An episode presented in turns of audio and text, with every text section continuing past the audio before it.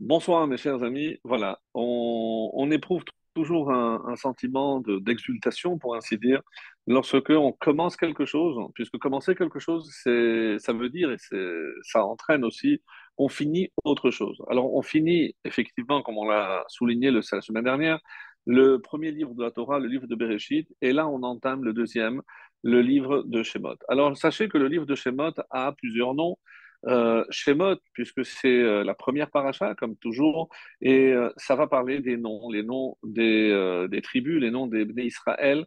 Et ce qui est assez intéressant, c'est que les noms, que le nom que le donnent certains de nos Chachamim à ce livre. En effet, il y en a qui appellent ça, entre autres le Ramban, Sefer Hagalut Vehageula.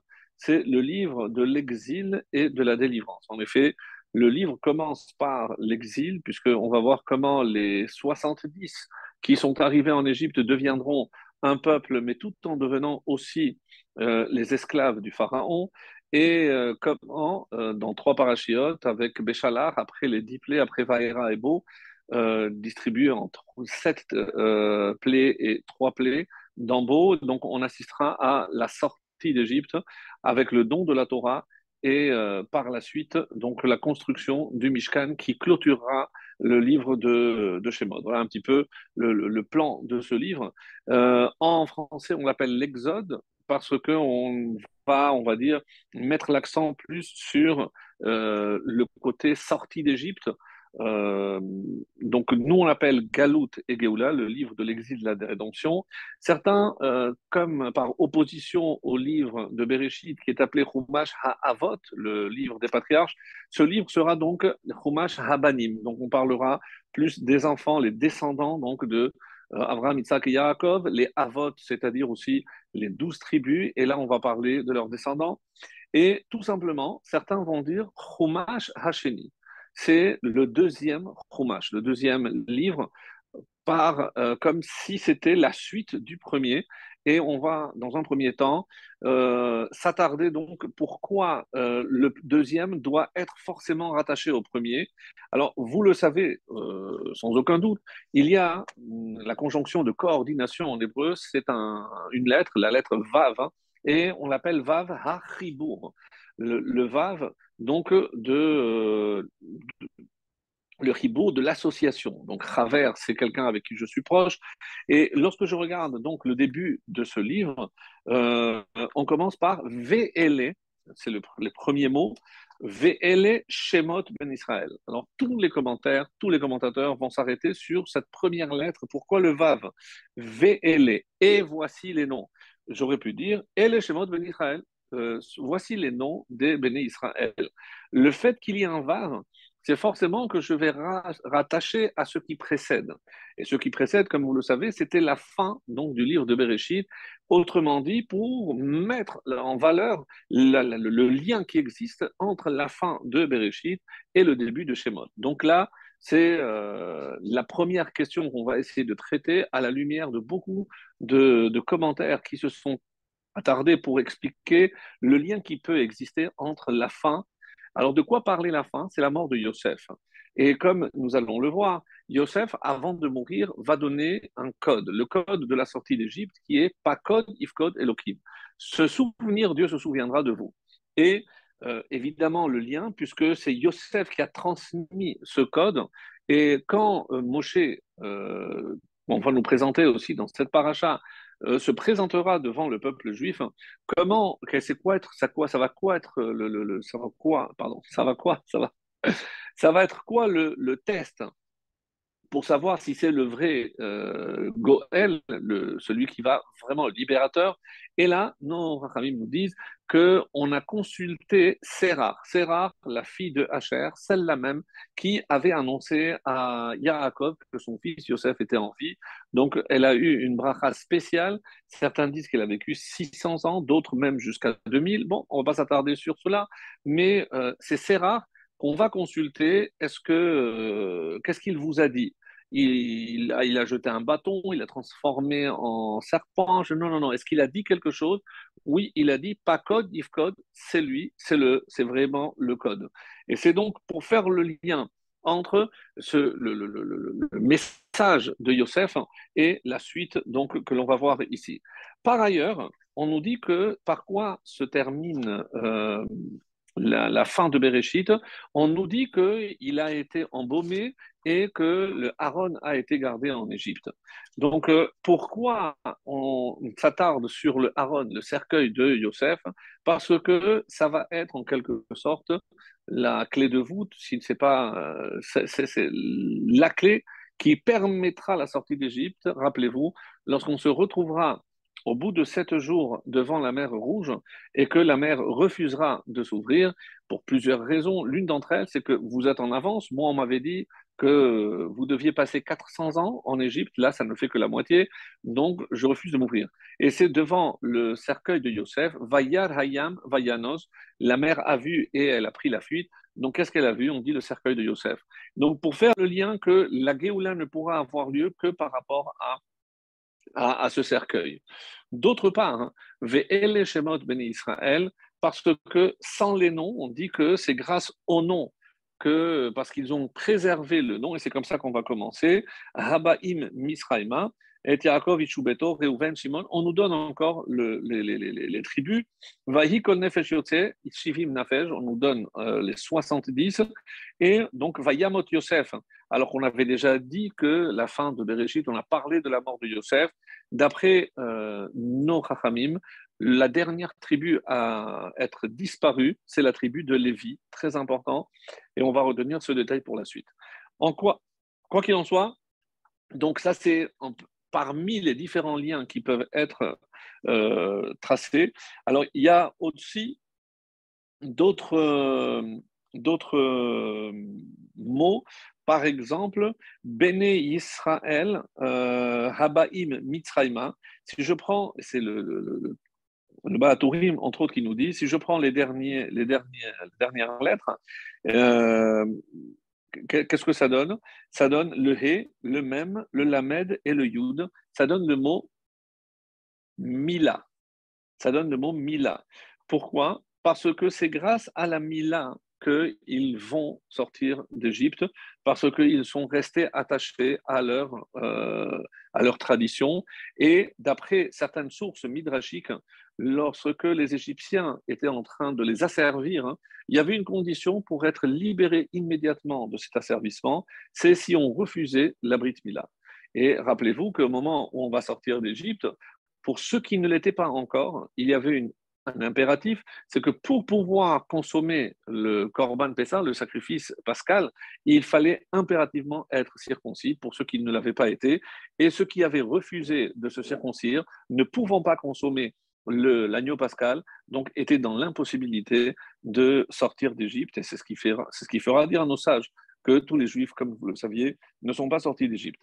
Donc ça, c'est parmi les liens que l'on peut faire avec le VLE, et voici, donc c'est relié à tout ce, qui, euh, tout ce qui précède, et parmi euh, d'autres explications, on, ne peut pas évidemment toutes, détailler, mais euh, voilà ce qu'on pouvait dire.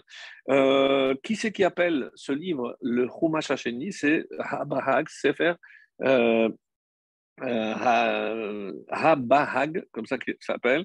Et on nous dit pourquoi, comme je l'ai expliqué, parce que ça commence par le, la lettre Vav. Donc c'est pour faire le lien avec ceux qui précèdent. comme on l'a déjà vu, Ve'ele Hamishpatim, il y a une paracha qui commence par Ve'ele voici les lois, c'est pour rajouter à celles qui étaient déjà. Donc, ce n'est pas pour être possède. Si on dit elle c'est pour annuler ce qui précède. Si c'est VL, c'est pour rajouter à ce qui précède. Et c'est comme ça qu'on peut faire donc euh, le lien. une autre explication aussi très très belle, c'est que euh, si je prends le début du livre de Bereshit, je dis que Bereshit para Elohim. Rashi avait expliqué pourquoi, pourquoi ou pour qui Dieu a créé le monde Bishvil Reshit. C'est pour Reshit. Qui est appelé Reshit? Israël et aussi la Torah. Donc, on a vu dans le livre de Bereshit la naissance du peuple juif. Donc, euh, le patriarche Abraham, Yitzhak et Yaakov, les 70 âmes qui constituent le noyau du peuple juif. Donc, Bishvil Israël, on a déjà Israël. Et de quoi donc va parler le livre de Shemot? Donc on a dit que le monde a été créé et pour Israël et pour la Torah. Donc maintenant qu'on a déjà Israël, il faut la Torah. Et donc, dans le livre de Shemot, c'est le livre où le peuple juif va recevoir la Torah. Et donc, c'est le lien, non pas avec la fin du livre de Bereshit, mais surtout avec le début. C'est une nouvelle explication très originale aussi, puisqu'on est descendu à 70 nefesh, et ça, c'est, le, qu'on a dit, le noyau du peuple juif, et que dans le livre de Shemot, on va assister à la Torah, la deuxième explication du mot Bereshit. Et au début, lorsqu'on voit euh, le, premier chapitre, euh, on est un peu étonné de voir le nombre de fois qu'apparaît le mot Yosef. Vayikol nefesh Yaakov shivim nefesh, ve Yosef aya b'Mitzrayim, vayamot Yosef, uvni Israël parou, vayakom melech hadash asher lo yada et Yosef. Donc plusieurs fois, et c'est le Kliyaka qui nous fait remarquer que dans ce début de livre de, de Shemot, donc on cite plusieurs fois le, nom de euh, Moshe. Et il rajoute ce commentaire extraordinaire, pourquoi on met en avant Yosef? Parce que le pire qui puisse exister, c'est une leçon pour nous tous, c'est que des fois on voit des choses, on voit des leçons que Dieu essaie de nous faire parvenir, mais on reste aveugle, on reste, on reste aveuglé et on ne voit pas le message que Hachem essaie de nous envoyer. En effet, Cléliakar rajoute si Pharaon avait un peu réfléchi à tout ce qui est arrivé à Yosef, qu'est-ce qu'il serait rendu compte? C'est que tout ce que les frères ont voulu faire à Yosef pour l'empêcher et que tous ses rêves se puissent se réaliser, puisque si nous sommes là, c'est à cause des rêves de Yosef, parce qu'il a rêvé, donc il a été chassé, il a été vendu, il, a été, il est descendu en Égypte, etc. Donc tous ces rêves, qu'est-ce qui finalement ressort de toutes ces étapes où les frères n'ont fait que, sans le vouloir, la volonté divine? Eh bien, le Pharaon aurait compris. Qu'est-ce qu'il essaye de faire, le Pharaon? Empêcher le peuple juif de se multiplier, de rester attaché à leurs valeurs, etc. Donc il a dit, mais tu n'as pas compris. Vayakom Melechadash, Asher Loyada et Yosef. Qu'est-ce que dire Loyada et Yosef Mais comment on peut oublier un homme qui a sauvé un, pays comme l'Égypte de la famine? Non. Il n'a pas compris le message qu'il aurait dû avoir à travers l'histoire de Yosef. Regarde toutes les pérégrinations de Yosef. À la fin, même du puits, même du, trou, même de la prison, Dieu l'a fait sortir et l'a élevé au plus haut rang que pouvait accéder euh, quelqu'un qui n'était même pas d'origine égyptienne. Donc, vice-roi d'Égypte, c'est lui qui a sauvé, malgré tout ce que les frères ont voulu euh, lui faire subir pour l'empêcher de réaliser en quelque sorte ses rêves. Sache que devant la volonté divine, il n'y a rien qui puisse arrêter, certainement pas un homme. Et c'est la raison pour laquelle ici le Kliakar nous dit pourquoi on parle tellement de Yosef au début, parce que le Pharaon n'a pas compris cette leçon. Et comment Hachem va euh, en quelque sorte se venger, Mida, Keneged Mida, tu as voulu exterminer tous les garçons pour ne pas prendre de risques parce que les, euh, les magiciens n'arrivaient pas à déterminer très exactement l'origine du libérateur, et ça aussi c'est une question euh, étonnante, mais il ne voyait pas, qu'est-ce qu'il il savait qu'il était né, il savait d'où qu'il pouvait aller mourir par l'eau, il savait tout. Le seul détail, comme dira le Maharal entre autres, qu'il n'arrivait pas à discerner, c'est est-ce qu'il était d'une maman juive ou égyptienne? Qu'est-ce que ça veut dire? Alors comme ils n'ont pas pu déterminer, le Midrash nous dit que le pharaon a demandé aussi de jeter dans le Nil tous les enfants, quels qu'ils soient, et juifs et euh, égyptiens. Donc ça, c'est pour montrer les conséquences d'une ignorance de la part. Alors, c'est assez étonnant, et nous, on va essayer aussi de, comprendre pourquoi c'est ce détail qu'ils n'ont pas réussi à, discerner. Alors, si, pour revenir sur le Kliyaka, si le pharaon avait un peu réfléchi à tout ce, que, tout ce qui est arrivé à Yosef, jamais il aurait imposé de tels décrets au peuple juif. Alors, et ça, c'est euh, une anecdote, je ne me rappelle pas si euh, je l'avais déjà racontée, sinon c'est pas très grave, parce qu'elle est, très intéressante. Et il y a euh, d'autres versions, puisque j'en ai vu au moins deux. En tout cas, une des versions, c'est un, grand ami du roi Salomon qui est allé le voir pour lui demander de lui enseigner le langage des oiseaux. Alors, euh, le roi Salomon dit écoute, tu n'as pas intérêt à connaître le langage des oiseaux, tu, tu, tu, vis tranquillement comme ça, continue comme ça. Fait non, non, il a insisté, a insisté, je pensais que tu étais bon ami, etc. Ok. Alors, pendant un mois, il lui enseigne tout et il est éberlué, il sort, il comprend le langage, où est-ce qu'on va, qu'est-ce qu'on va manger aujourd'hui? Alors, les, les, les, oiseaux qui piaillent et il comprend tout le langage magnifique. Quelques jours plus tard, il entend deux oiseaux euh, discuter. Il lui dit Tu vois, le, rouquin là, eh ben, dans une semaine, son terrain va tout entièrement brûler. Alors il entend ça, il regarde, le seul rouquin euh, des environs, c'est lui. Il va tout de suite euh, assurer son, bien. Et lorsque, effectivement, une semaine après, tout son champ brûle, eh ben, il touche le pactole parce qu'il avait vraiment très, très bien assuré. Donc, il a touché une prime extraordinaire. Quelques mois plus tard, il les entend aussi euh, discuter et ils disent, tu vois, le rouquin là-bas, sa maison va brûler. Et là, euh, évidemment, il a changé entre-temps d'assurance et il assure la maison vraiment le, maximum, le plafond maximal parce qu'il est convaincu que ça va arriver. Et effectivement, donc, euh, il touche vraiment le pactole, il, s'achète une maison énorme, piscine, tout ce que vous voulez. Et encore quelques mois plus tard, eh ben, les deux, deux oiseaux qui discutent, tu vois, tu vois le rouquin là, dans deux jours, il est sous terre. Il est affolé, il ne comprend pas, il va vite voir le roi Salomon, il lui raconte tout ce qu'il a vécu, raconte-moi tout ce que tu, tout ce que tu as entendu, qu'est-ce qui s'est passé, il lui raconte tout en détail, et lui dit, mais tu n'as pas compris. Si tu n'avais pas compris le langage des oiseaux, eh ben, tu aurais eu ton champ brûlé ou ta maison brûlée. Si tu avais perdu ton champ, tu aurais été considéré comme un pauvre. Et un pauvre est considéré comme un mort. Ani Khashouf Kamet. Donc tu as sauvé ton terrain. Hmm, si tu avais perdu la maison, on aurait pu considérer que tu avais tout perdu. Mais tu as sauvé ta maison. Donc tu as sauvé ton terrain, tu as sauvé ta maison. Et donc tu n'as pas pu te sauver toi-même. Parce que si Dieu avait décidé que toi, tu aurais dû mourir, il a envoyé en quelque sorte, euh, on, va dire, euh, une, manière de compenser en euh, échangeant donc ton, le décret qui te touchait avec tes biens. Et c'est pour ça, et cette histoire est surprenante à, plus d'un point, parce que c'est finalement tout le, le, livre de Shemot qui est construit un petit peu sur cette base-là. En effet, puisqu'on assiste à la naissance euh, effective du peuple juif, comment expliquer que dès l'apparition du peuple juif, eh ben, on assiste déjà à son asservissement, les travaux forcés, vraiment des, décrets extrêmement durs et sévères. Donc, comment imaginer que le début du peuple juif est tellement difficile? Alors, et ça, ça fait partie, bien entendu, des décrets divins, mais comme c'est pas rapporté, euh, et même Moshe Rabbeinu s'est un petit peu insurgé à la fin de notre paracha en disant pourquoi tu as fait souffrir ce peuple? Amar lifne akadosh natal tisefer bereshit shel C'est rapporté dans le, le, dans le Midrash de Midrash Rabbah. J'ai pris le livre de Bereshit et j'ai regardé les actes de la génération du Maboul, de la, du déluge. Et comment ils ont été jugés?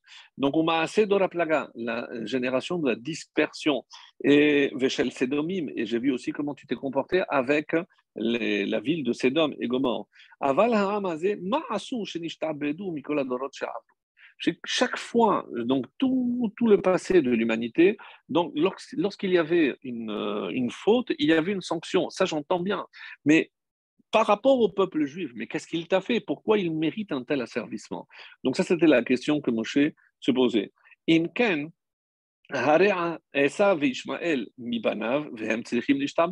Pourquoi de descendants d'Abraham, d'Isaac et Jacob, ça ne touche ni Esav ni euh, Ishmaël Et pourquoi? C'est précisément dans ma génération que je dois assister à euh, un tel esclavage avec une telle dureté. Donc ça, c'est, d'après le Midrash Rabbah, les propos que Moshe aurait tenus à Akadosh Baruch pour bien, bien, marquer qu'il euh, ne comprenait pas du tout le sens profond de cet esclavage. Alors évidemment que, comme le dit aussi euh, Rabbi Tanhuma, donc c'est rapporté aussi dans Shir Hashirim, le Midrash Rabbah sur Hashirim, Domé Dodi Litzvi. Mon bien-aimé, il ressemble à un tzvi un cerf. Pourquoi vechoser. Donc il, il, apparaît, mais il disparaît, il rentre, il sort. Car. Donc c'est le premier euh, libérateur, c'est comme le tzvi. Il apparaît, il se retire, il réapparaît, et vechoser. Vekama nirse euh, mehem, et combien de temps il est caché? Rabbi Tanchuma dit Shelosha Chodashim, trois mois.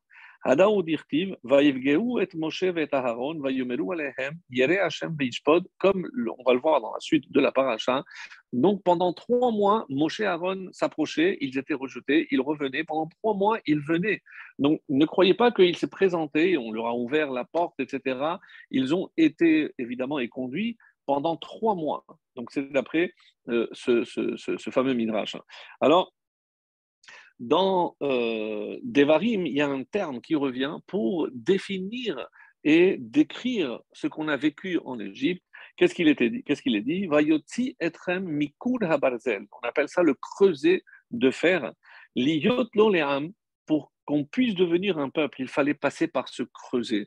Si je voulais que vous soyez capable de vous soumettre à ma volonté, à la volonté divine, il fallait vous soumettre d'abord à la volonté d'un homme. Et cet homme était bien évidemment Pharaon. Alors, et c'est comme c'est rapporté donc plusieurs fois, plusieurs reprises. Donc cette expression de Koura Barzel, on le trouve aussi dans le livre de Melachim, euh, le premier livre, chapitre 8, verset 51. Barzel, tu les as fait sortir du creuset. Dans le livre de Jérémie au chapitre 11 aussi. Donc c'est une expression qui revient tout au long du Tanakh pour désigner l'Égypte. Et c'est ça ce qu'il faut comprendre, que c'est là-bas qu'on a été formé. C'est comme si je prends, qu'est-ce que c'est le creuset? C'est là où je mets la matière brute pour donner, je fais fondre, et pour faire fondre, il faut une grande chaleur, et après seulement je peux donner la forme.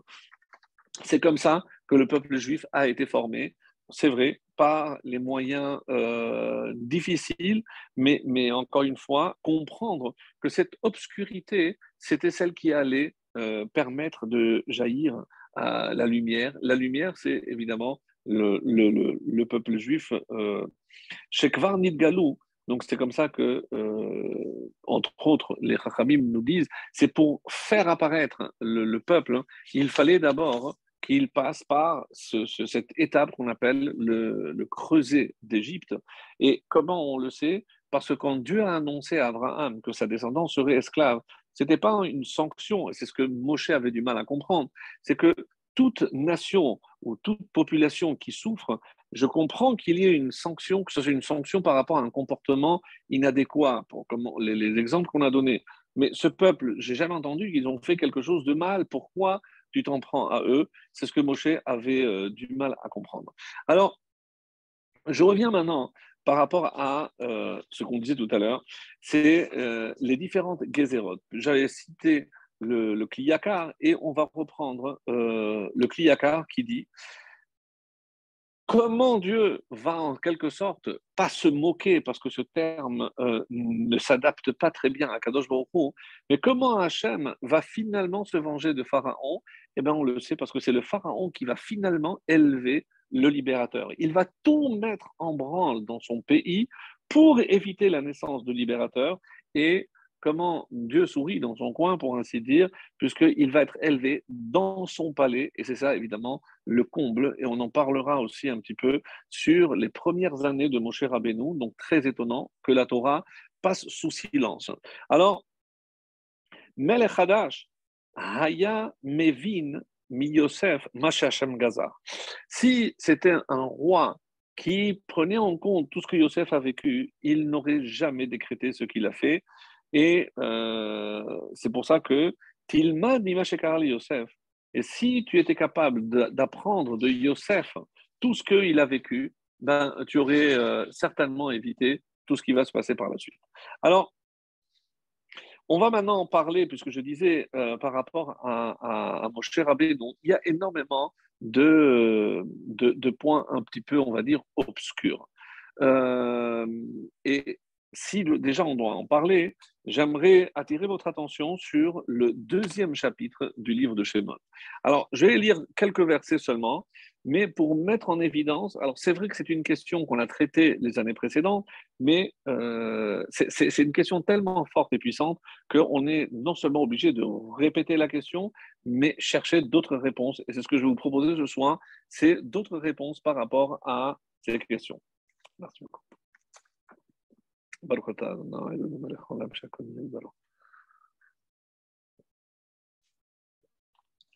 Deuxième chapitre, Vayeler Ish Mibet Levi. Il y a un homme de la tribu de Lévi qui s'en va. Va Ikar Bat Levi. Et il va prendre une fille de Lévi. Pas de nom. Vataha Raisha, la femme est tombée enceinte. Qui? La femme. Euh, Vatere, elle a vu.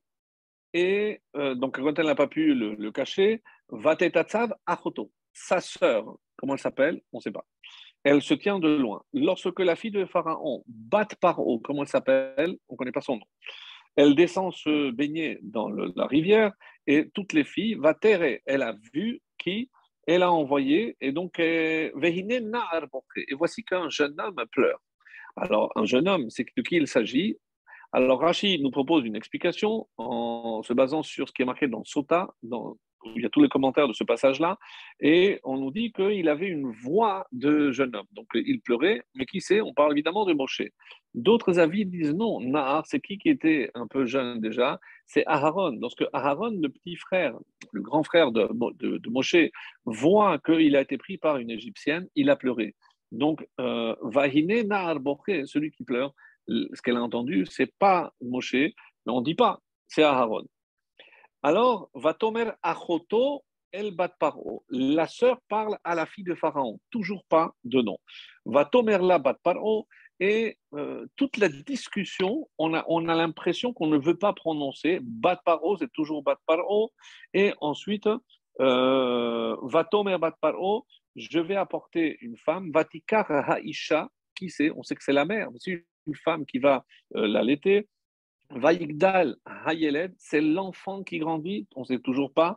Vatikra Shemo Moshe. Ah Et enfin apparaît un mot, c'est le nom de Moshe.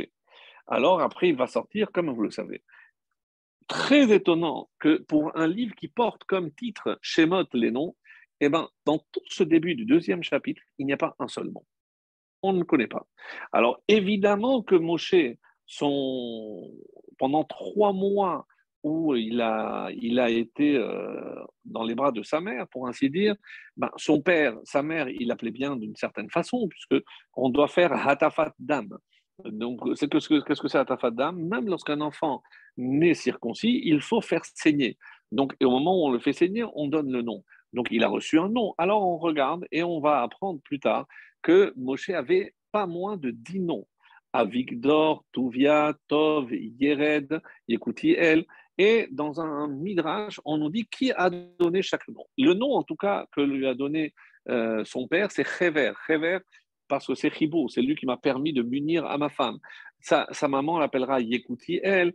Donc, euh, chacun va donner un nom différent. Aaron, Myriam va donner un nom, mais on ne sait pas lequel. Pendant trois mois où il a vécu chez ses parents, on ne sait pas comment il l'appelait. Et de tous les noms que Moshe avait, le seul qu'on va retenir, c'est le nom que euh, une Égyptienne a donné, c'était la fille de Pharaon, assez incroyable. Et c'est pour ça que la Gemara demandera dans Roulin, Moshe minatora minaïn, d'où on sait que Moshe est dans la Torah. Toute la Torah, depuis Shemot jusqu'à la fin de, de, d'Evarim, euh, le nom de Moshe apparaît. Non, non, Minaïn, où est la source?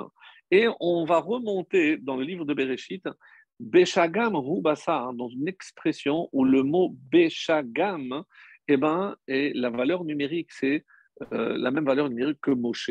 Qu'est-ce que ça veut dire? Pourquoi? Mais c'est dans un contexte qui n'a rien à voir. Non, tout simplement, l'Agmara veut nous montrer ici quelque chose d'exceptionnel. C'est que avant, dès l'apparition de l'humanité, donc on a déjà le, le nom de Moshe qui est caché.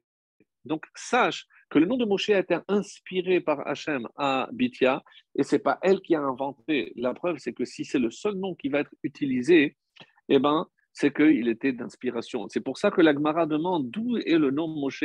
C'est Shetimé Bereshit, pour ainsi dire. Lorsque quelque chose a précédé, c'était déjà prévu comme Abraham et les Toledot Hashamaim Ve'haaretz Behi. On dit que c'est le même lettre que Be'Avraham. C'est pour Abraham que Dieu a créé le ciel et la terre. Ici, de même. Donc, on peut parfaitement dire que euh, le mot Moshe était déjà en quelque sorte occulte euh, dans la Torah et ce que Biti a fait, c'est elle l'a révélé, mais c'est pas elle qui a donné ce nom. Ce nom était déjà prévu depuis très longue date. Donc, c'est comme ça qu'on peut expliquer déjà ce, ce premier passage. Mais ça n'explique pas pourquoi on passe sous silence tous les noms qui euh, auraient dû être cités, à part évidemment celui dont je viens de parler, de Moshe Rabbeinu. Alors, donc, quand on voit maintenant Moshe, je dis que j'allais parler un, petit peu de la vie de Moshe. Qu'est-ce que, qu'est-ce que Moshe, euh, où est-ce qu'il a grandi, à, quel, à quel âge il est parti, etc. Alors, Sachez que Moshe, quand il a quitté le palais euh, royal, certains, il y a trois avis différents. Il y en a qui pensent qu'il avait 18 ans, d'autres qui lui donnent 40 euh, ans, et un autre avis, euh, 30 ans. Il y, a, trois avis. Alors, peu importe, mais quand on réfléchit euh, qu'est-ce qui s'est passé exactement au début? Donc, Myriam va chercher Yocheved. Yocheved, sa maman, va l'allaiter pendant deux, deux, ans. 24 mois exactement, c'est comme ça que c'est rapporté, que pendant les deux premières années de vie de Moshe, il a euh, consommé de la, du lait de sa, sa, maman. Mais avant de se rendre compte qu'il ne voulait pas être allaité par une Égyptienne, on dit qu'il a goûté. Il a goûté. Très important ce détail parce que pour montrer à quel point tout ce qu'un enfant mange peut avoir une incidence sur sa vie future. Un, un, sur sa vie future. C'est-à-dire, lorsque il a d'abord essayé de goûter le lait euh, chez les Égyptiennes, donc au final, même s'il recrachait, mais on dit qu'il a goûté. Donc, euh, comment il allait, on allait maintenant purifier cette bouche qui devait parler avec la Shekhinah Et euh, nos Rachamim nous disent qu'il a fallu faire comme une hagala lorsque je cachérise. Et par quoi je cachérise? Par le feu. Rappelez-vous cette anecdote lorsqu'il était tout bébé. Qu'est-ce, que, qu'est-ce qui s'est passé? Donc, on lui a proposé de l'or et des braises. Évidemment qu'il a, euh, il est allé vers l'or, ou certains disent que c'est la nourriture, et un ange euh, lui a déplacé la main et en prenant les braises, il les a amenées à la bouche et il s'est brûlé. C'est ce qui a fait qu'il va être euh, bègue euh, plus tard. un des arguments qu'il va présenter pourquoi il ne pouvait pas justement aller négocier avec le pharaon puisqu'il avait un problème de, de, parole. En tout cas, qu'est-ce que ces braises viennent faire ici? Purifier les quelques gouttes de lait impur qu'il avait, euh, avait goûté. Donc, jusqu'où, non, ce n'était pas par Bithia, mais Bithia a, fait appel à des nourrices égyptiennes, et comme c'est pour ça que euh, de loin, Myriam a vu qu'elle n'arrivait pas, elle lui dit, est-ce que vous voulez que je aille chercher une nourrice pour, euh, pour, votre, pour le petit? Et il lui a dit oui, et c'est à ce moment-là, donc lorsqu'elle a vu qu'elle ne réussissait pas à trouver une nourrice égyptienne parce que l'enfant a refusé. Mais en attendant, donc, on dit qu'il a, il a goûté quand même, il a eu quelques gouttes, et pour les purifier, il a fallu qu'il se brûle littéralement pour euh, purifier donc l'élève qui devait parler avec la Shechina. Donc c'est à quel point euh, euh, la, Torah, Hachem, est méticuleux sur tous ces petits détails.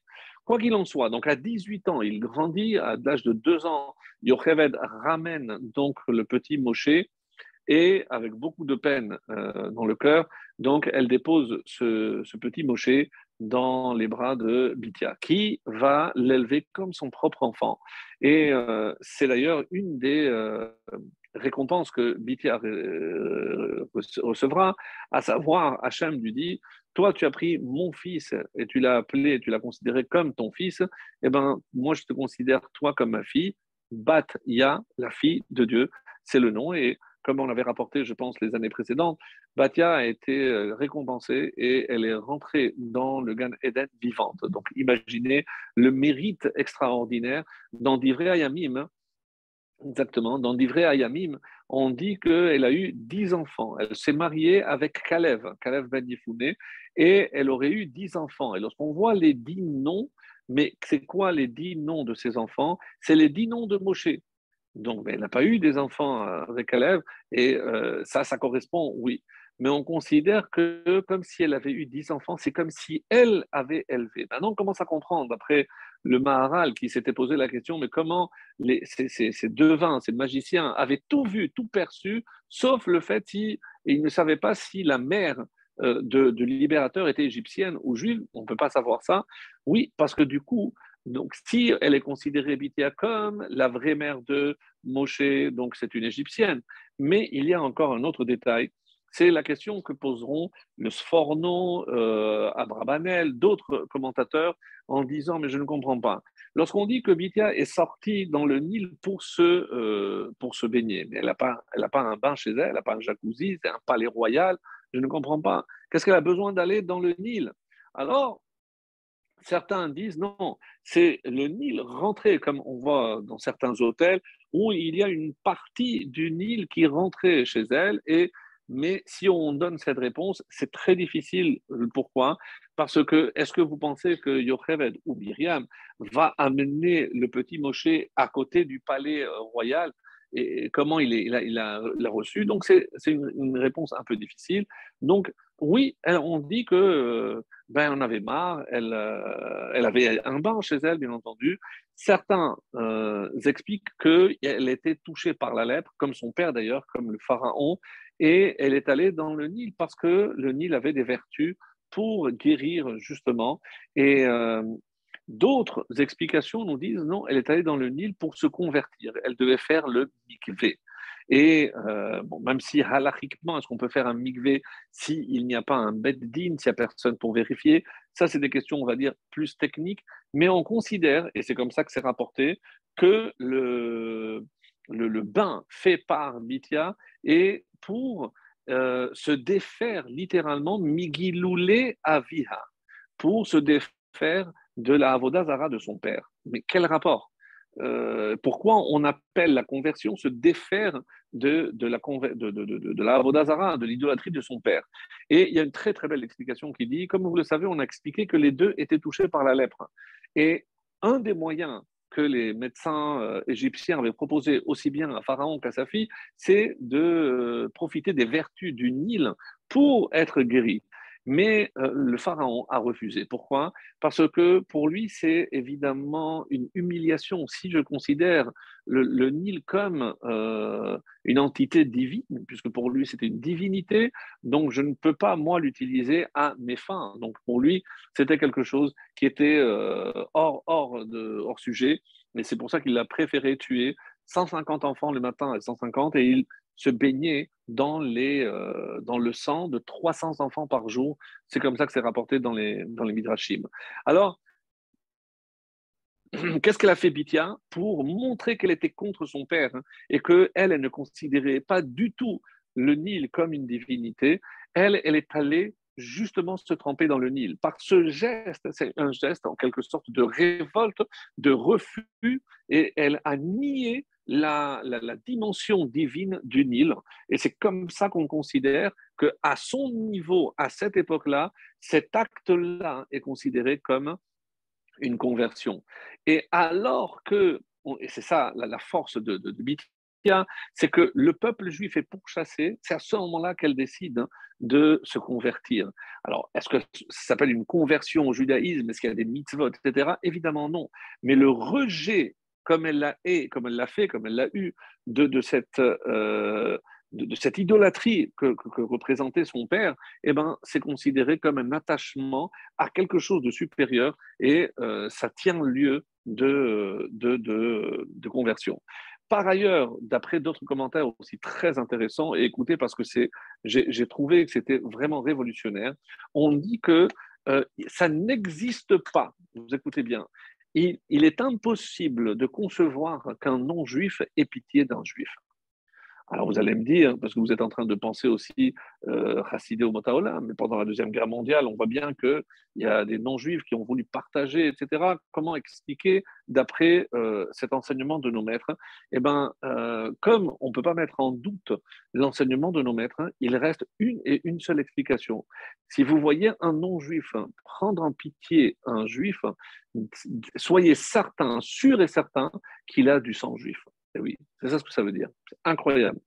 Et alors, pourquoi on pose la question? Parce qu'on dit, mais comment se fait-il que la, fille de Pharaon, elle, a éprouvé de la pitié en sachant parfaitement que c'était un enfant ivri, mais elle a tout de suite compris qu'il était un enfant venant des Juifs. Et c'est la preuve, disent nos maîtres, que pour expliquer cet apitoiement, ce, ce sentiment qu'elle a senti à ce moment-là, c'est la preuve qu'elle s'est convertie parce que sinon, elle n'aurait pas pu ressentir cette pitié pour un enfant juif. Quelque chose d'extraordinaire. Donc, c'est ça qui a fait que on considère en quelque sorte, oui, c'est ça qui fait qu'on a la certitude que Bithia est considérée comme une convertie, et c'est pour ça qu'elle va non seulement prendre euh, soin de cet enfant, elle va l'élever vraiment comme son, propre enfant. Donc, ça, c'est pour euh, ce qui est de la vie de, de Moshe. Donc, on, la suite de la paracha, après il va sortir. Il sort vers ses frères, comme c'est marqué. Et là, donc quel âge il a? On a dit, on va prendre le, premier avis, 18 ans. Donc à l'âge de 18 ans, il sort, il voit un Égyptien, là non plus, on ne parle pas, on connaît pas les noms, un Égyptien qui frappe un, juif, et là il prend la défense.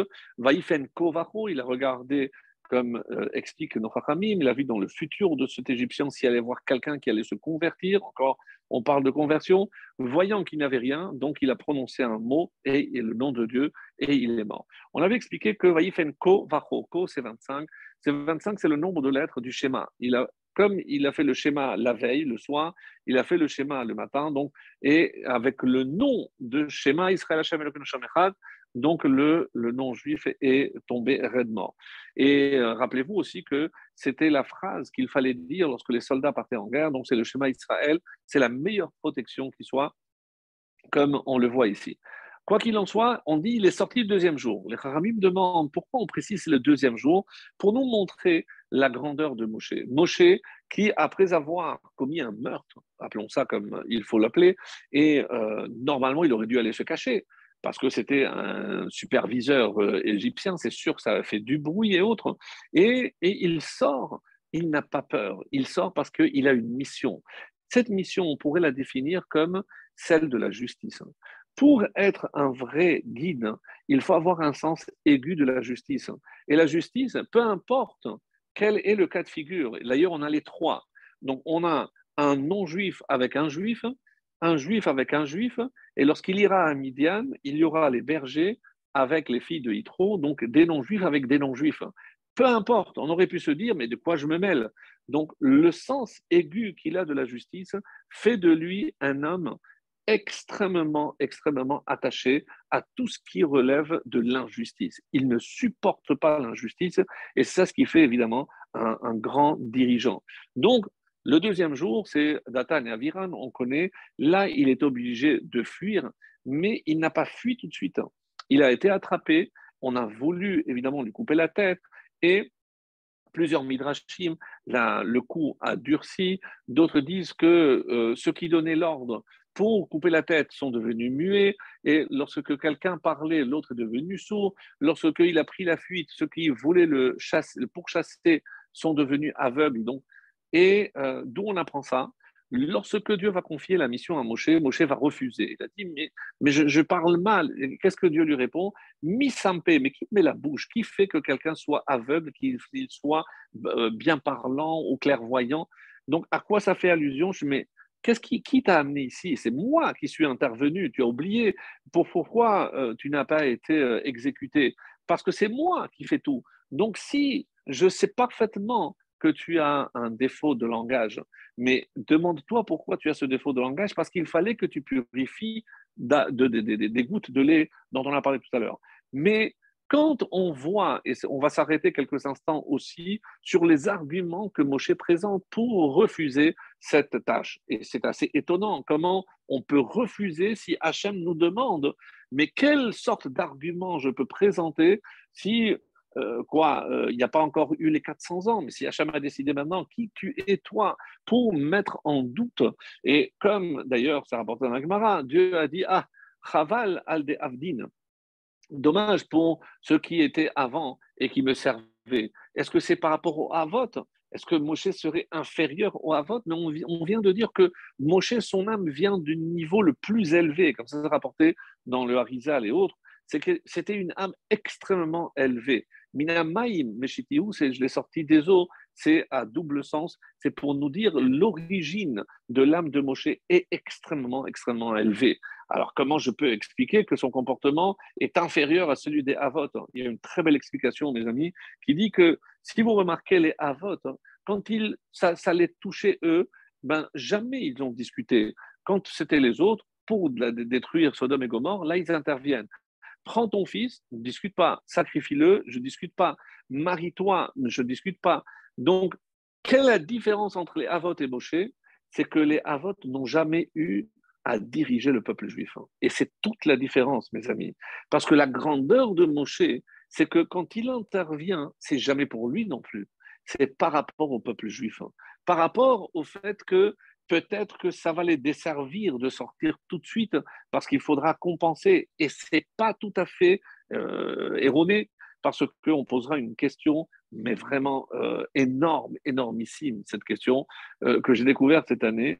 C'est que on sait très bien que les quatre exils l'œuvre de la sortie de, ces quatre exils a été faite par des hommes. Le premier, c'est le prophète Daniel avec les trois compagnons, Michel, Hanania et Azaria. On dit que c'est les trois qui ont aidé Daniel. Euh, après, euh, on a Paras et Madaï, qui nous a sorti Esther et, et Mordechai. De, Yavan, évidemment, c'est les Hashmonaïm, Matatiaou et ses frères. Et le dernier exil, ben, on l'attend toujours. Quoi qu'il en soit, on voit que les, différents intervenants pour la libération, ce sont des hommes. J'aurais pu croire que celui qui intervient pour la sortie d'Égypte, c'est Moshe. Mais pour que ça soit clair et net, hein, le nom de Moshe n'apparaît à aucun moment dans la Haggadah qui est censée nous parler de la sortie d'Égypte. Et quand Hachem lui dit, mais je ne veux pas que tu parles bien, parce que je ne veux pas que ce soit toi qui parles, c'est moi qui parle à travers ta gorge. C'est la Shekhinah qui parle par là, gorge de Moshe. Donc, qu'est-ce que ça veut dire? C'est que Moshe est inexistant. La preuve que dans la Haggadah, qu'est-ce qu'on va dire? Lo allié des malach, lo allié des shaliach, anihu velo acher. Il n'y a personne qui intervient dans la sortie d'Égypte. C'est moi, Hachem, qui décide de tout et c'est moi qui agis. Moshe est un pantin. Même lorsqu'il parle, je ne veux pas que celui qui parle. C'est pour ça que ça ne me dérange pas. Pourquoi Moshe euh, apporte cet argument à la fin? Euh, si, si tu, il était bègue, donc c'est depuis le début. Et si c'est pour sortir à la fin un tel argument, alors sors-le depuis le début. Non. Qu'est-ce qu'il dit? Alors il se dit que maintenant Dieu m'a confié la tâche. Et pendant sept jours, on n'a su que six jours jusqu'au septième pour le convaincre. Et c'est le septième que Dieu va se mettre en colère en disant, là, tu me dis n'importe quoi. Mais qu'est-ce qui s'est passé avant? Pourquoi Moshe ne parle de cet argument de, problème de parole qu'à la fin? Parce qu'il attendait toujours. Puisque si Hachem veut que je me présente devant le Pharaon, mais on sait très bien, un Kohen qui est censé représenter la Shekhinah ici-bas, s'il a un défaut, il ne peut pas.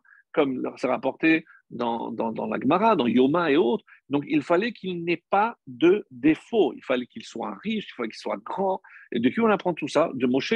Donc, riche, indépendant, beau, intelligent, ben, comme le Kohen Gadol. Pourquoi? Parce que je ne peux pas imaginer hein, qu'il va représenter la Shekhina s'il est boiteux ou s'il a un problème. Fait comment tu veux que moi je te représente si j'ai un défaut? L'argument de Moshe se tient. Mais pourquoi à la fin? Parce qu'il attendait toujours que Dieu fasse un miracle. Je mets, si tu veux vraiment que je me présente, ça fait six jours que tu essaies de me convaincre, mais je vois que je bégaye toujours. Je pensais que tu allais m'arranger ça pour que je puisse me présenter devant le pharaon. Mais je vois que ça n'arrange pas, ça n'arrange pas. Donc comment veux-tu que... Et c'est pour ça qu'à la fin, donc euh, quand il est un peu euh, repoussé dans les retranchements, c'est là qu'il dit, mais Hacham, je ne comprends pas. Comment tu veux que j'aille en train de bégayer? Je ne suis pas digne de te représenter, ni pour toi, ni devant le Pharaon qui est aussi un roi. Et c'est cela où Hachem lui dit, mais tu n'as pas compris, c'est moi qui fais parler.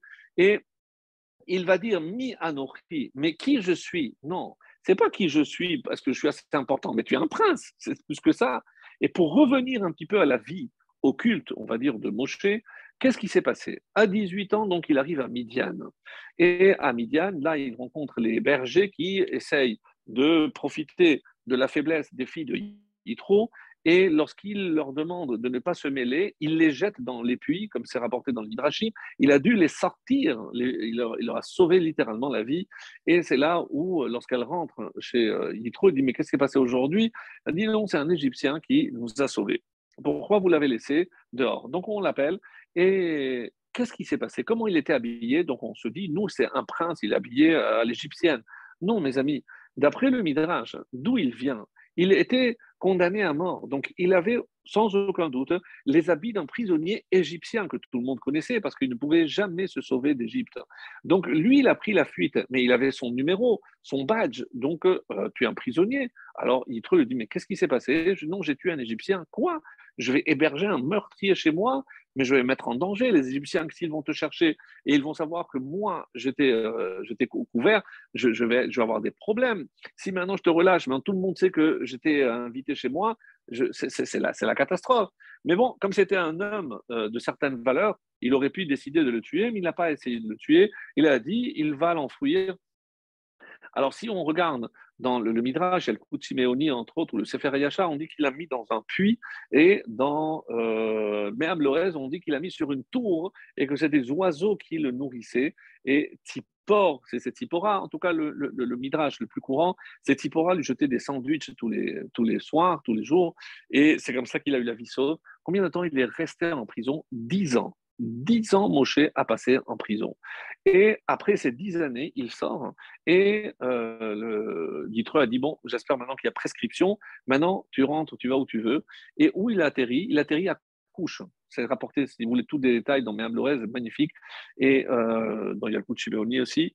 Et là-bas, il devient le roi. Pendant 40 ans, il est roi de Couche. Et pardon, après ces 40 ans, il revient à Midian. Et là, il demande à épouser euh, Tsipora, euh, qui l'avait aidé, qui, lui avait sauvé la vie. Et euh, il va faire le test du bâton, le fameux bâton que, qui était enfoui et que personne n'avait réussi à le sortir. D'où Yitro l'avait récupéré, c'est en sortant du palais, il était un des trois conseillers, je vous rappelle, et il a eu le droit de prendre ce bâton comme un souvenir. D'où venait ce bâton De Yosef, Yosef l'avait de Yaakov, Yaakov de Yitzhak, Yitzhak Abraham, Abraham euh, Ever, Ever de Shem, Shem de Noir, Noir de Metouchelar et Metouchelar de Adam. Et d'où venait ce bâton? Les Rahamim nous disent que ce bâton venait du Gan Eden. D'où exactement? Du Etz Hadar, de l'arbre de la connaissance. Comme si quelque part ce bâton rappelait le but ultime de l'homme qui appelait Adam, c'est revenir, hein, après la réparation de cette faute, revenir au Gan Eden c'est ce qu'on espère et c'est ce, à quoi on aspire également, c'est évidemment le retour au Gan. Et c'est ce bâton qui nous le rappelle. Alors, une très belle explication. Je suis désolé si ça a l'air d'être un petit peu désordonné, mais euh, vous, avez bien compris qu'on essaie d'aborder énormément euh, de, points pour enrichir le plus possible ce cours beaucoup d'informations et encore, je n'aurai pas le temps de tout, de tout dire, mais pour dire un maximum. Et c'est parce que je trouve que c'est un enseignement magnifique. Ce bâton était d'une kedusha exceptionnelle puisqu'il venait directement du Gan Eden, donc il était très kadosh. Et euh, Moshe, après avoir argumenté devant Hachem, et au bout de tout, dit Mais le Yaminoubi, mais ils vont jamais me croire. Moi, je vais me présenter, je mais, mais, mais t'es un rigolo, toi, qui, tu es, pourquoi tu viens, pour qui tu te prends Alors, comment, comment je vais les euh, convaincre? Et avec tous les tests, la main qui devient lépreuse parce qu'il a fait de la chanara, et le bâton qu'il jette et qui devient un serpent. Là, il a peur, comme certains euh, commentaires vont nous le faire souligner, c'est pour lui faire comprendre qu'il s'est comporté un peu comme le Nahash en disant du Hashonara, pourquoi tu parles du mal de mon peuple? Et euh, qu'est-ce que Hachem lui répond à travers l'exemple du Nahash Très très bel exemple, en disant le, le bâton, c'est ce qu'il y a de plus kadosh. Mais qu'est-ce qui se passe lorsque tu lâches, lorsque ça s'éloigne de la source de la Kedusha? Eh bien, ça devient tamé. Et quel est le symbole de l'impureté par excellence? C'est justement le serpent qui introduira la mort, donc l'impureté dans le monde.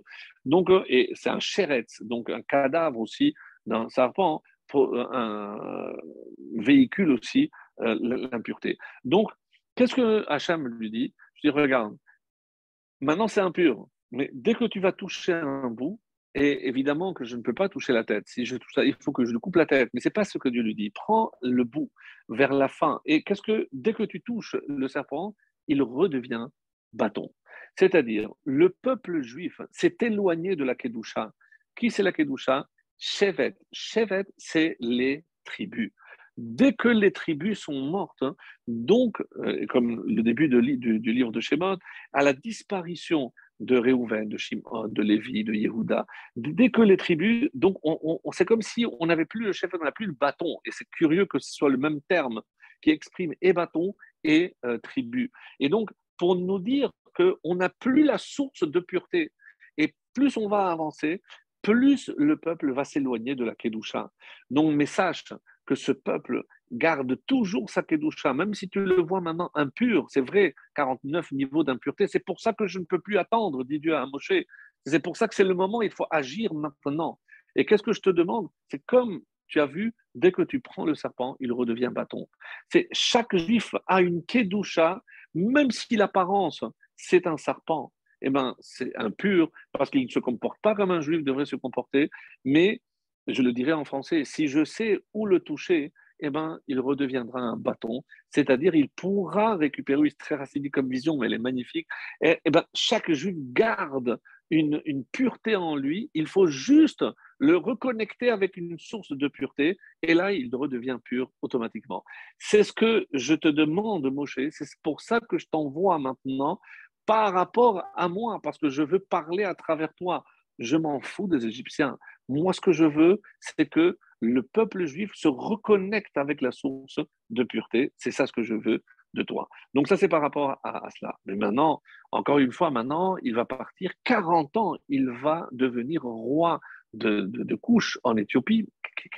Qu'est-ce qu'il a perdu là-bas? Est-ce qu'il y avait un Betrabad qu'on lui a demandé d'ouvrir Qu'est-ce qu'il allait faire là-bas? Incroyable. Alors, il revient, il récupère le bâton et il épousera Tipora. Et enfin, donc on sait que c'est à ce moment-là seulement qu'il, une fois qu'il est marié, tant qu'il n'est pas marié, Dieu ne se révèle pas à lui. Détail extrêmement important. Dès qu'il épouse Tipora, il aura la vision dans ce buisson ardent, euh, le Séné, et c'est là où Dieu va lui confier cette mission au bout de six, jours pour le convaincre et jusqu'au septième où euh, il va enfin accéder avec l'aide cette fois-ci de, euh, de Aaron. Donc Dieu passera la parole par Moshe, Moshe à Aaron et Aaron donc parce qu'il a, il a, il a refusé. La question est la suivante. Qu'est-ce qu'il, pourquoi Moshe a dû subir toutes ces tribulations? Il est éloigné de ses parents, il n'a jamais grandi, il s'est marié sans sa famille, il n'a jamais été en contact avec pendant 80 ans, donc il ne savait même pas qui il était et euh, il, se, il se cherche. Et voici l'explication magnifique, mes amis, vraiment à couper le souffle. Qu'est-ce qu'on remarque ici? C'est vrai que au début de, de Shemot, il n'y a pas de nom, aucun nom.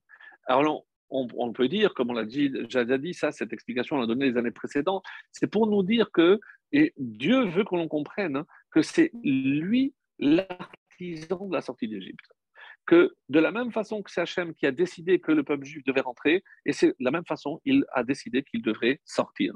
Et pour sortir d'Égypte, encore une fois, donc il y a un processus, et ce processus, donc Moshe au début il croyait que s'agissait juste d'aller, euh, euh, Pharaon, il faut que tu laisses, mais au nom de quoi Le Pharaon va laisser sortir? Il non, tu vas lui demander juste qu'il aille servir Dieu. Donc c'est pas, euh, évidemment qu'il ne va pas laisser sortir. Donc à, travers cette ruse.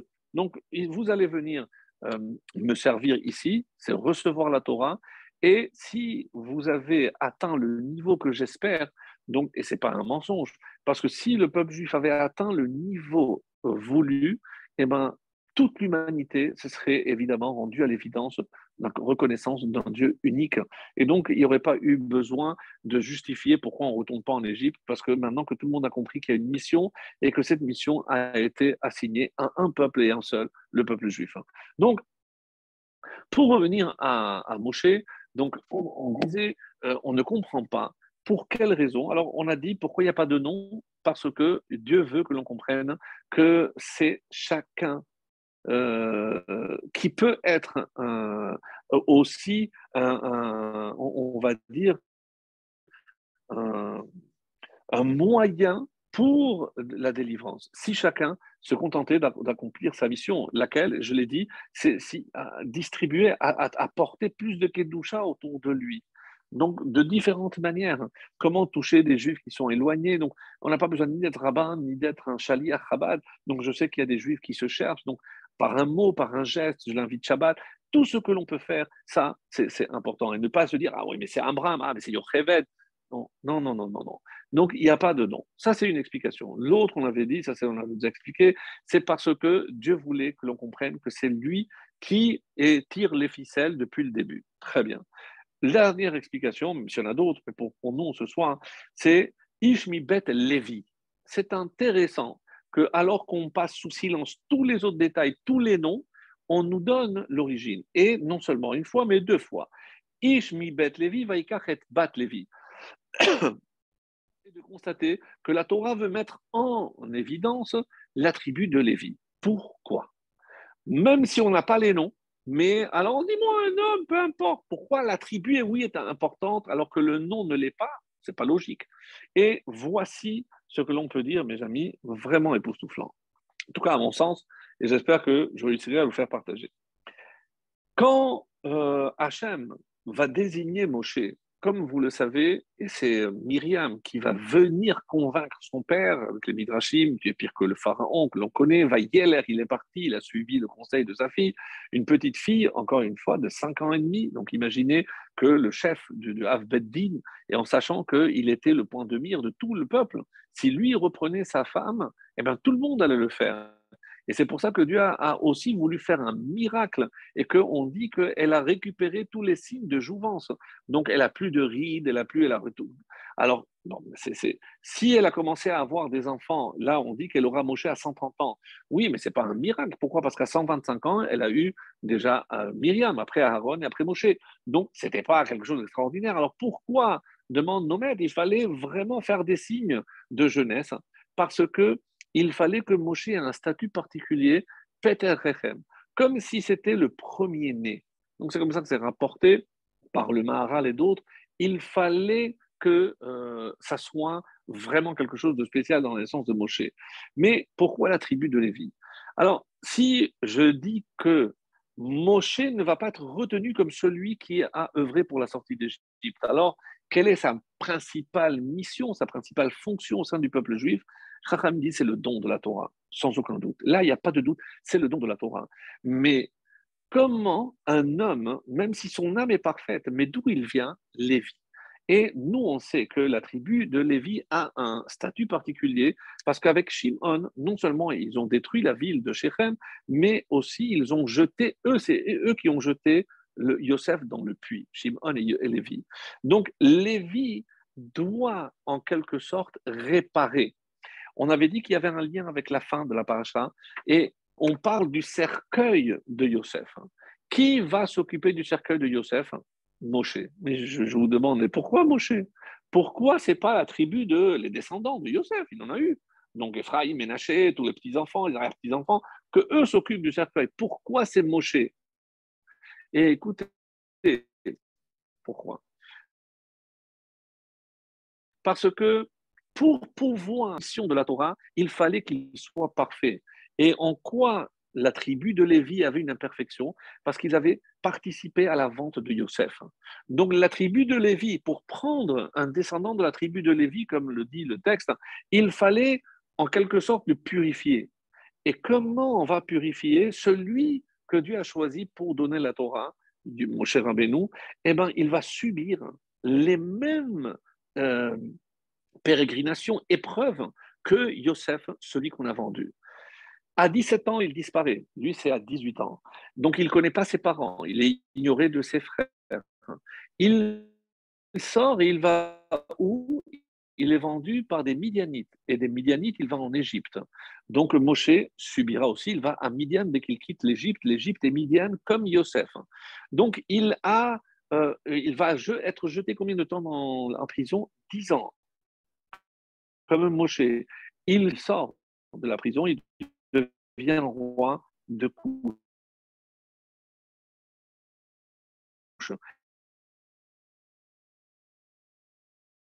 Un parallèle extraordinaire.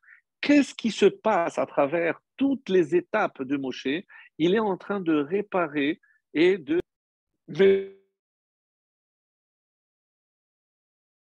le tikkun qui ont dû Yosef, donc la tribu de Lévi, est, juste capable de part. Et comment on va faire réparer En le faisant subir exactement hein, les mêmes épreuves que euh, Yosef. Et c'est pour ça qu'il y a ce parallèle extraordinaire entre Moshe. Et maintenant, vous comprenez pourquoi c'est Moshe qui s'occupe de Yosef.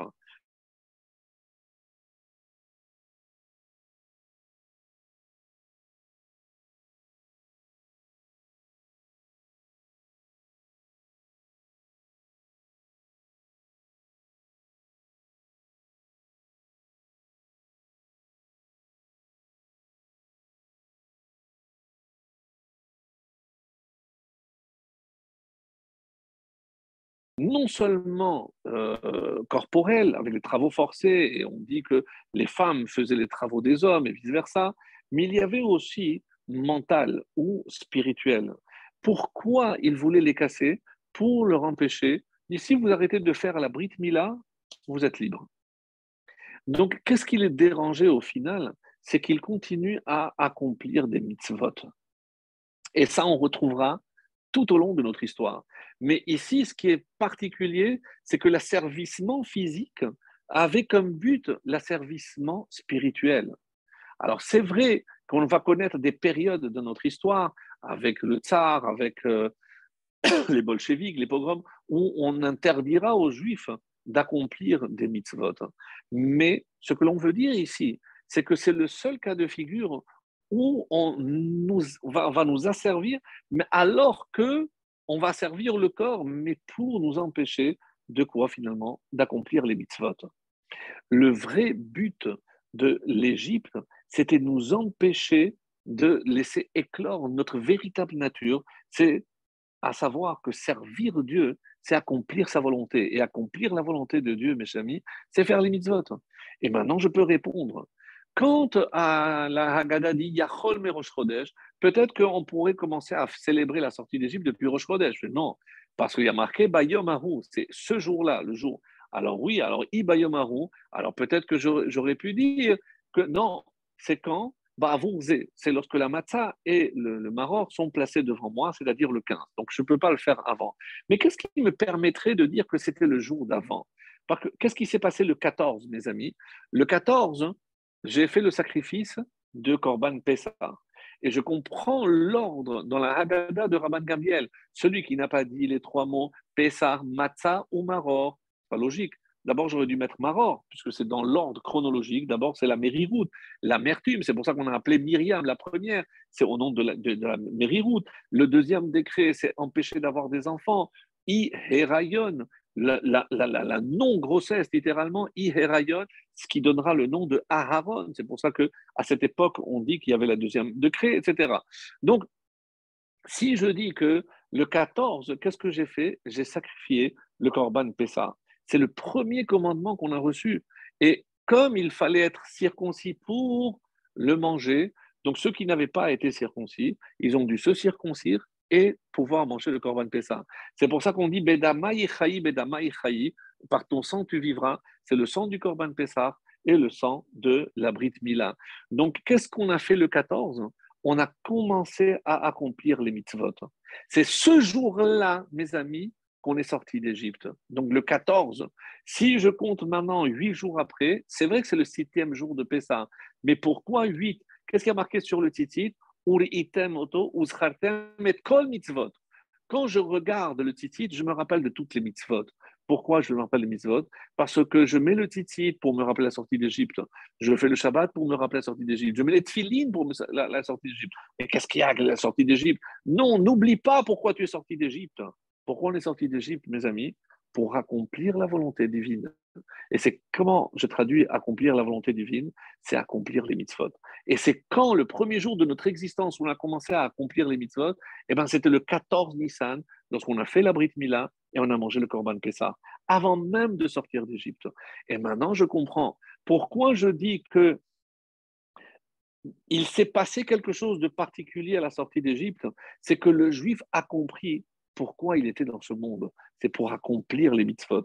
Et cet accès à la liberté, à la vraie liberté, qui consiste en la, la, décision de, d'accomplir la volonté divine, maintenant il peut y avoir des goïms qui nous en empêchent, c'est une autre question. Mais moi je sais quel est mon rôle. Et je sais qu'il y a des juifs qui, pour accomplir des mitzvot, ils se mettront en danger. Et s'il faut mourir, ils mourront pour cela. D'où vient cette force? Ça, c'est de la sortie d'Égypte. Mes amis, la sortie d'Égypte, c'est ce qui marque finalement, mais d'un saut indélébile, la nature profonde au sein du peuple juif qui consiste à s'asservir à Kadosh Baruch et comment? Par l'accomplissement des mitzvot. Et c'est ça la véritable explication. On est sorti d'Égypte avant même que notre corps quitte l'Égypte. Mais par rapport à l'esprit, dès qu'on s'est connecté avec Hachem, parce qu'on a compris qu'on est là pour accomplir des mitzvot, et c'est ça le but de la sortie d'Égypte. Pourquoi toujours on, se réfère à la sortie d'Égypte? Parce que le but d'un juif, c'est d'accomplir les mitzvot. Eh bien, c'est ça ce qu'il faut retenir de, de cette paracha. Et si on n'a pas eu le temps de tout dire, en tout cas, c'est avec ça que je voudrais conclure.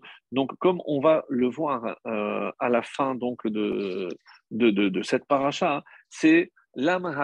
Pourquoi tu as fait souffrir ce peuple? Donc, Moshe, n'oubliez jamais qu'il va tout faire et il va toujours agir pour le peuple juif. Et euh, même si Hachem lui dit Ata tir'e. Donc, je vous lis, et ce sera pour conclure le, cours de ce soir, mais qu'est-ce qu'il a voulu dire? Euh, c'est les deux derniers versets de la paracha. Mais Asbatiel Paro, Hera Lamazé, depuis que je suis venu, je me suis présenté devant le, pharaon pour parler en ton nom, il a aggravé le sort de ce peuple. Et qu'est-ce que Dieu lui répond? Et Vegam, tu n'as pas sauvé le peuple. Vayomer Hashem el Moshe, Ata Maintenant, tu vas voir. Qu'est-ce que ça veut dire? Alors bon, on comprend, puisque Rachid nous le dira, tu vas voir la sortie d'Égypte, mais tu ne, vivras pas la rentrée en terre d'Israël. Ça, c'est mais et maintenant tu vois que qu'est-ce que je dois faire lorsque je suis dans l'obscurité? Maintenant, tu dois voir. Rappelez-vous la leçon du coq. Lui, il commence à chanter alors qu'on est encore dans l'obscurité. Alors si nous, nous, maintenant, on considère qu'on est encore dans l'obscurité de l'exil de Édom, hein, donc qui euh, on, va sortir de cet exil, celui vers celui qui commence déjà à voir les signes précurseurs, celui qui tend l'oreille et entend les pas du Mashiach arriver. En tout cas, on est là, on attend impatiemment. Et euh, comme on est sorti d'Égypte, eh ben, on sortira aussi de cet exil pour qu'on se retrouve tous à Pessah, ici à Yerushalayim, pour apporter à nouveau le Korban Pessah. Très très bonne soirée à tous.